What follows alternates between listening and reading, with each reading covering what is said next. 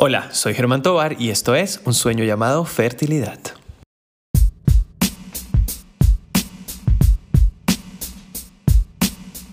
Septiembre es considerado el mes de la concientización y búsqueda de visibilidad sobre el síndrome ovario poliquístico, considerado tal vez el trastorno endocrinológico más frecuente en las mujeres en edad reproductiva. Y qué mejor forma de concluir esta celebración que con un paso a paso, en donde trataré de ejemplificar cuál es el camino en la fertilidad de la pareja que cursa con un trastorno en la ovulación y al mismo tiempo buscaré responder las preguntas más frecuentes sobre esta patología. Así que comencemos. Bueno, muy buenas tardes para todos y bienvenidos una semana más a un sueño llamado fertilidad. Como lo escucharon en el intro, hoy vamos a continuar hablando acerca del síndrome ovario poliquístico, pero desde una perspectiva diferente. Ya hemos tocado eh, videos o podcasts acerca de fisiopatología, hemos hablado acerca de la actividad física, los diferentes tratamientos, de la nutrición. Tuvimos grandes invitados hablando acerca de la repercusión dermatológica o en piel asociada a este síndrome. El día de hoy, para cerrar con broche de oro el mes de septiembre, considerado el mes de la visibilidad y concientización sobre el síndrome ovario poliquístico, quise realizar algo que denominé el paso a paso. Es decir, trataré de resumir cada una de las etapas que lleva una pareja con un trastorno de ovulación asociado a este síndrome, desde el mismo momento en que deciden ser padres hasta pues conseguir este sueño. Entonces, e igualmente hablaré o trataré de responder las dudas que recibo prácticamente a diario en mis redes sociales acerca de este tema. Entonces, para empezar, eh, es importante tener en cuenta la premisa que siempre les he dicho en mis videos o en los podcasts, que es que la fertilidad es cuestión de tiempo. Entonces, cuando ustedes como pareja deciden, bueno, vamos a dejar de planificar, vamos a buscar el embarazo, eh, hay que ser muy claro y tener muy en cuenta los tiempos. Si la mujer tiene menor de 35 años y llevan más de un año de relaciones sin protección, sin lograr el embarazo, es importante asistir al especialista en medicina reproductiva o si la pareja, la mujer, tiene más de 35 años y llevan 6 meses de búsqueda, es el tiempo propicio para asistir al especialista. ¿Por qué? Porque hay grandes estudios que evidencian que en esos tiempos un gran porcentaje de las parejas ya quedan embarazados y los que no es porque probablemente tienen eh, cierto trastorno. Ya vámonos un poco al lado del ovario poliquístico, puede haber un mundo de diferentes trastornos o complicaciones o dificultades para conseguir el embarazo. Entonces es el tiempo que nos permite a nosotros el timing de decir, bueno, algo está pasando, debo consultar y a nosotros también nos permite que, por eso las parejas mayores de 35 años, nos permite tener la movilidad y el tiempo para seguir eh, con unas tasas de embarazo adecuadas y empezar a actuar de forma activa. Cuanto más tiempo, cuanto más edad, menor es la tasa de embarazo. Por eso esta clasificación. Y quise empezar así el, el video o el podcast porque es importante cuando la pareja decide eh, este camino es evaluar cómo están sus ciclos. O sea, digo, listo, tenemos este tiempo, ya sabemos que es unos seis meses, un año, dependiendo de la edad, listo.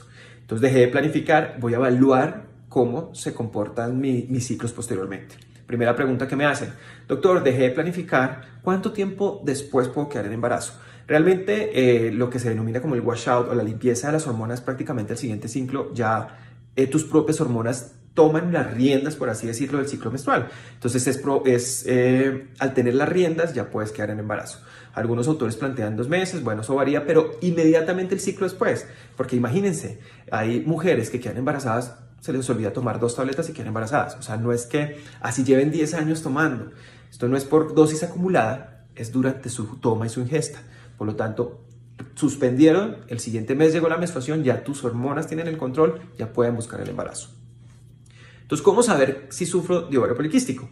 Pues está la paciente que llamamos nosotros de libro, que es aquella mujer que tiene obesidad o sobrepeso, tiene acné, tiene aumento, como lo vimos con la doctora Diana Infante, tiene un aumento del grosor o las características de vello a nivel de la, de la mandíbula, del pecho, en lugares donde no, usualmente en la mujer no debería tener y no le llega la menstruación. O sea, obviamente, si este es como el cuadro clásico del libro que nosotros decimos, bueno, es una mujer con ovario poliquístico. Y ahí, ah, y ahí puedo ampliar alguna otra, más, otra información. Es, algunas parejas me preguntan, es, no me llega desde febrero y no sé por qué quedo embarazada. Para que se logre el embarazo tienen que encontrarse el ovocito y el esperma. Si no se ovula, pues no se libera el ovocito y no hay posibilidades de que se encuentre con el esperma. Entonces, cuanto más largo sea el periodo, cuanto la ausencia del mismo sea más largo, pues obviamente es un tiempo en el cual eh, no se ha sometido a lo que yo llamo el riesgo, es decir, la búsqueda de embarazo. ¿Listo? Entonces, en esta pareja cuya mujer tiene las características claras de un ovario poliquístico que no llega a la menstruación, pues no hay que esperar ni seis meses ni un año. O sea, no me está llegando. De pequeña tampoco me llegaba cuando me inicié la menstruación. Los anticonceptivos me lo regularon, lo suspendí para buscar el embarazo y no me llega. Si no llega, no tenemos que esperar ni un año ni seis meses, porque es un tiempo en el cual eh, no se va a lograr el embarazo por la no ovulación.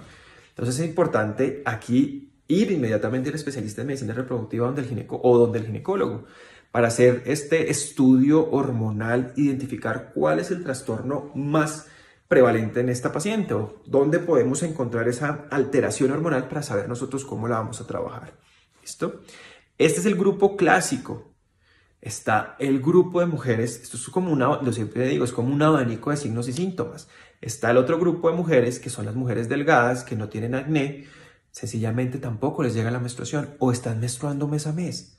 Y hacemos una ecografía y vemos muchos folículos o un ovario de apariencia multifolicular y la menstruación está llegando mes a mes y me plantean, doctor, ¿por qué no, no, me, no quedo embarazada? Si me llega cada 28 días como relojito, yo sé cuándo estoy ovulando, he tenido relaciones frecuentes los días fértiles, ya identificamos los días fértiles como usted nos dijo y nada, entonces uno dice, listo, al examen físico, pues identifica uno, ah, tiene unos ovarios de apariencia poliquística, listo. Entonces sería uno de los tres criterios como lo hemos visto en los videos anteriores. Se debe realizar como un estudio hormonal de base, viendo esta morfología poliquística para descartar el, el, o el otro criterio diagnóstico, que son las alteraciones hormonales por el aumento de los andrógenos. Igualmente, el, el hecho no eh, es que hay dos cosas que siempre me gusta hablar. Es que un, paso es ovular. El ovular es que es la acción del folículo liberar el huevo. Eso es ovular. Pero deben haber unos cambios hormonales posteriores a la ovulación que igualmente son de vital importancia para lograr el embarazo. Entonces no solo es el hecho de ovular, porque este grupo, como lo hemos mencionado, el grupo B, por así decirlo, de la paciente que le llega, que igual tiene unas ovarios de, apariencia poliquística, pero igual está llegando mes a mes y está ovulando porque vemos que se libera el ovocito, no está teniendo estos cambios hormonales. ¿De qué, ¿De qué estoy hablando? Del aumento de la progesterona. Recordemos que una semana después de que se ovula o de que se libera el ovocito, debe elevarse la progesterona. Como su nombre lo indica, progesterona es progestación, proembarazo. Permite o genera unos cambios a nivel del endometrio para que se implante el embrión. Entonces, esta mujer, a pesar de que está menstruando mes a mes, se saldría un poco de lo conocido, entre comillas, que es el síndrome ovario poliquístico, igual cursa con esta condición y tiene un trastorno de la ovulación, porque a pesar de que está ovulando, no lo está haciendo de forma efectiva. Entonces son estos dos grupos. Obviamente este es más fácil de identificar y reconocer y posiblemente actuar, y este pues sí se va a tomar este tiempo que hemos mencionado o como abrimos este podcast para antes de poder o antes de decidir asistir al especialista en medicina reproductiva. Cabe aclarar que en el estudio del síndrome ovario poliquístico también hay, una, hay que descartar diferentes patologías que generan trastornos hormonales que pueden eh, también alterar la ovulación. Es decir, debemos ser muy claros en evaluar cómo está la función tiroidea, la prolactina o otro tipo de hormonas que pueden influir en los cambios a nivel de la ovulación. Entonces, este sería como el primer paso. Primero, búsqueda de embarazo, identificar cómo están tus ciclos y evaluar si hay algunas otras características que me lleven a pensar que estamos frente a un síndrome ovario poliquístico. Aquí viene la segunda pregunta más frecuente y es, doctor, ¿siempre, siempre vamos a terminar en una fertilización in vitro? No. Eso depende, depende del escenario. O sea, aquí me gusta hablarles de una cosa que es, se debe descartar otras patologías asociadas a, a la fertilidad. Me explico. O sea, no es, esto no es blanco y negro. Hay muchas pacientes y también recibo preguntas acerca de, doctor, tengo endometriosis y tengo ovario poliquístico. Entonces, claro, yo tengo que evaluar la endometriosis, qué alteraciones está generando y el ovario poliquístico, cómo lo debo mejorar. Y si estas alteraciones de la endometriosis me permiten solo pues tratar el ovario poliquístico y, y se van a aumentar las chances de embarazo o, los voy, o lo voy a lograr. Entonces es importante que ya tenemos el, diagnóstico, tenemos el trastorno identificado, el estudio hormonal que me lo confirma, pero es importante cuando yo tengo un diagnóstico en evaluar las otras variables o determinantes de la fertilidad, como yo siempre digo. Entonces, aquí se evaluar igual que cualquier pareja. Entonces, uno, la permeabilidad, permeabilidad de las trompas, cómo está la esterosalpingografía. Dos, la cavidad. Recordemos algo importante que lo he recalcado en los anteriores videos y en los podcasts, es las mujeres que no ovulan adecuadamente o que no tienen la menstruación mes a mes son propensas a que el endometrio, que es ese tejido que está dentro del útero, empiece a engrosarse. ¿Por qué? Porque el gordito que genera, eh, o sea, ese sobrepeso o ese tejido adiposo, genera algo que se llama aromatización periférica, genera estrógenos.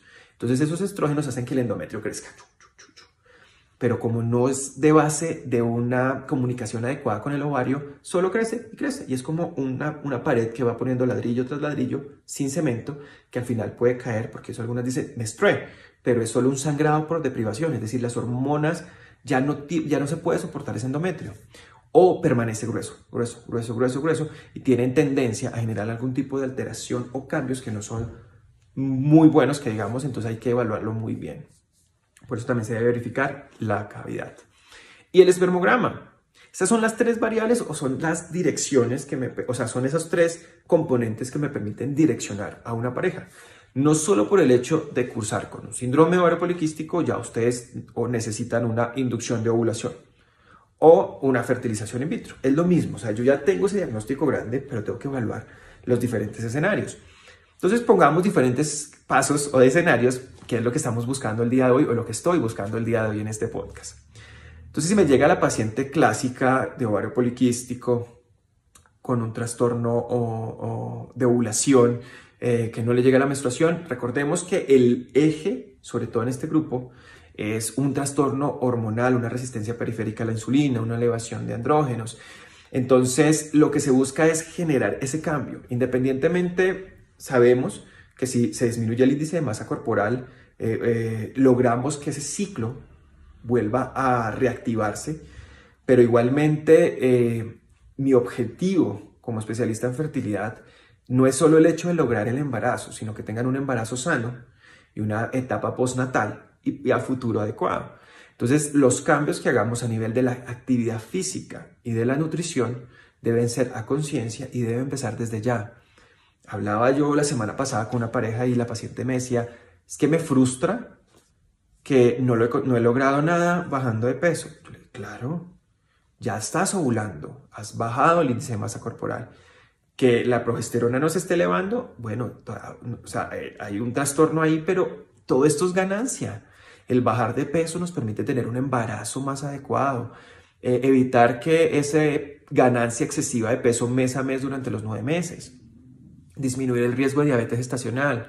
Y recordemos que esta patología, el síndrome ovario poliquístico, a futuro tiene mayor riesgo de algo que llamamos síndrome metabólico, que es eh, aumento, o sea, dislipidemia o, aumento del colesterol, los triglicéridos, la propia diabetes mellitus, el aumento de, de, la grasa abdominal o la circunferencia abdominal, los problemas coronarios, todo derivado a un problema de comunicación hormonal.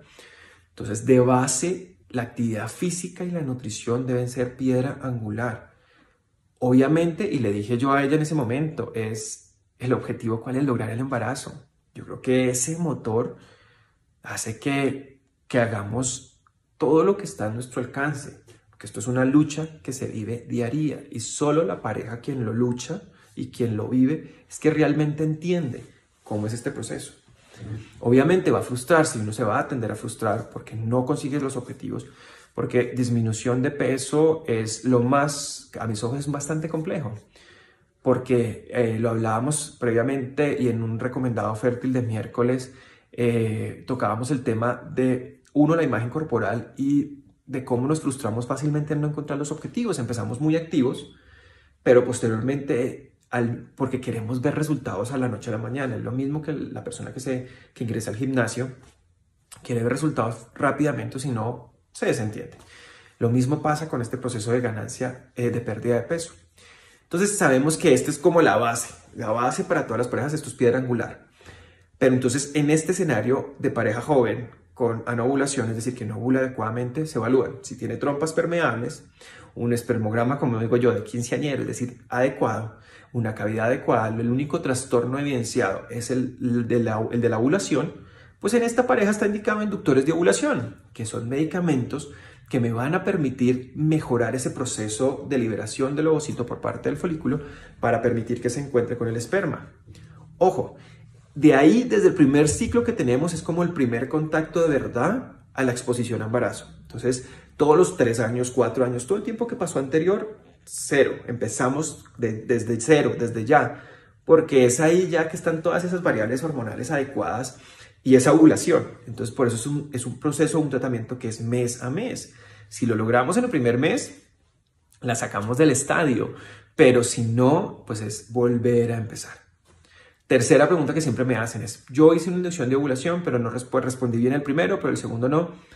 Las mujeres con síndrome ovario poliquístico, a mis ojos, esto sí ya es algo que veo en la clínica, eh, hay unas, y también está reportado en la literatura, eh, hay unas mujeres que, responden bastante bien a, las dosis iniciales, pero hay un grupo de mujeres con síndrome ovario poliquístico, sobre todo el fenotipo delgado, en las cuales iniciamos inducción y no responden. Subimos la dosis y no responden, o responden exageradamente. O sea, es muy, una línea muy delgada, pero eso es lo que nos toca a nosotros como especialistas en medicina reproductiva, encontrar ese punto exacto en el cual eh, se logra la ovulación. Entonces, en este escenario, pues lo tenemos claro. Pongamos el mismo escenario, pero con un trastorno de trompas. Están tapadas. ¿Haríamos una inducción de ovulación? No, porque recordemos que dos de los tratamientos más, más eh, comunes que tenemos en medicina reproductiva, que son la inseminación y la inducción eh, de la ovulación, requieren unas trompas permeables, porque es allí donde se van a encontrar el esperma y el ovocito.